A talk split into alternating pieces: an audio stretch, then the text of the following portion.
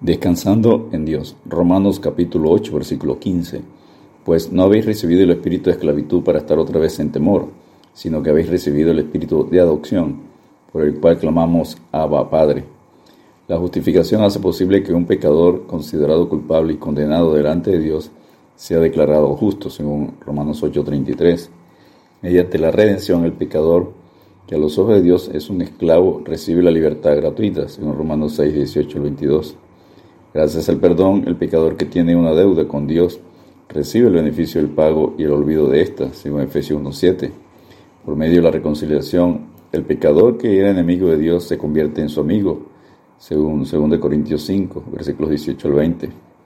Y en la adopción, el pecador que era un extraño y avenedizo es recibido como hijo, como enseña Efesios 1.5. En amor, habiéndonos predestinados para ser adoptados hijos suyos por medio de Jesucristo, según el puro afecto de su voluntad. Nuestra adopción en la familia de Dios es otro beneficio de la muerte de Cristo. Es un acto de Dios que coloca al creyente en su familia como adulto. La adopción enseña los privilegios de pertenecer a la familia de Dios según Efesios 2.19.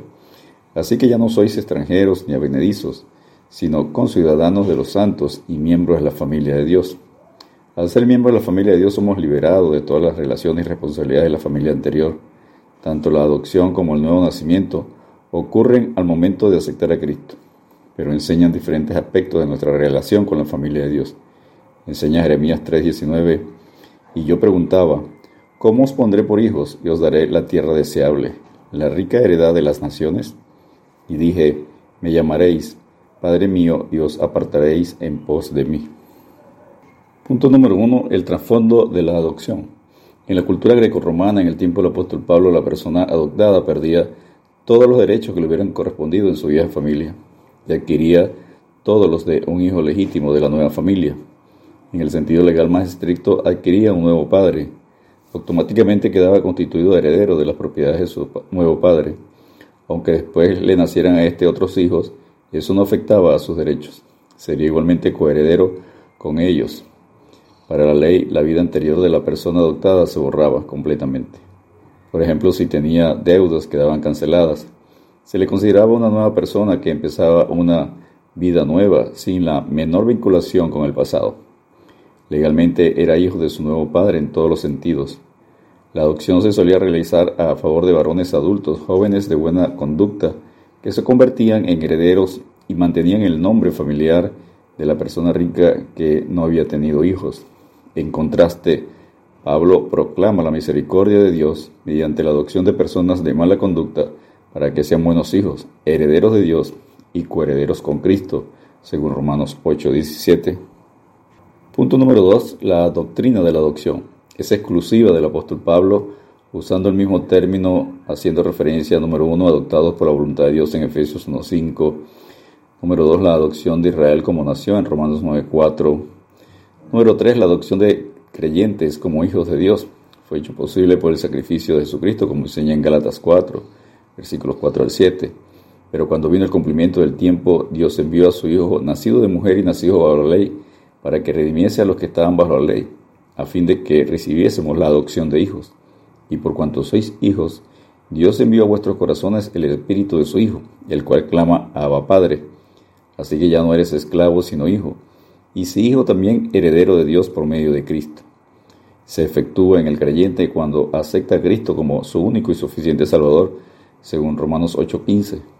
Pues no habéis recibido el espíritu de esclavitud para estar otra vez en temor, sino que habéis recibido el espíritu de adopción, por el cual clamamos Abba Padre. Número 4. Tendrá su completa realización cuando recibamos cuerpos resucitados, como enseña Romanos 8, 22 y 23 porque sabemos que toda la creación gime a una, y aún está con dolores de parto hasta ahora, y no solo ella, sino también nosotros mismos, que tenemos las primicias del Espíritu.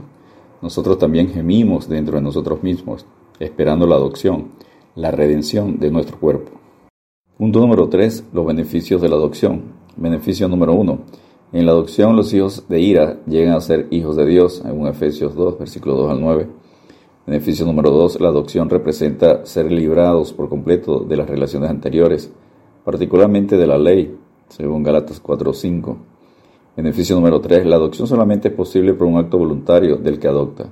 Antes de la fundación del mundo, el plan de Dios incluía nuestra adopción, según Efesios 1.5. Beneficio número 4. La adopción implica que tenemos pleno derecho a todos los privilegios de pertenecer a la familia de Dios, según Romanos 8, versículos 15 al 16 y Efesios 2.19. Beneficio número 5. La adopción no se pierde siempre y cuando nos mantengamos en constante obediencia a la voluntad de Dios en santidad, según Hebreos 12.14. Seguir la paz con todos y la santidad sin la cual nadie verá al Señor.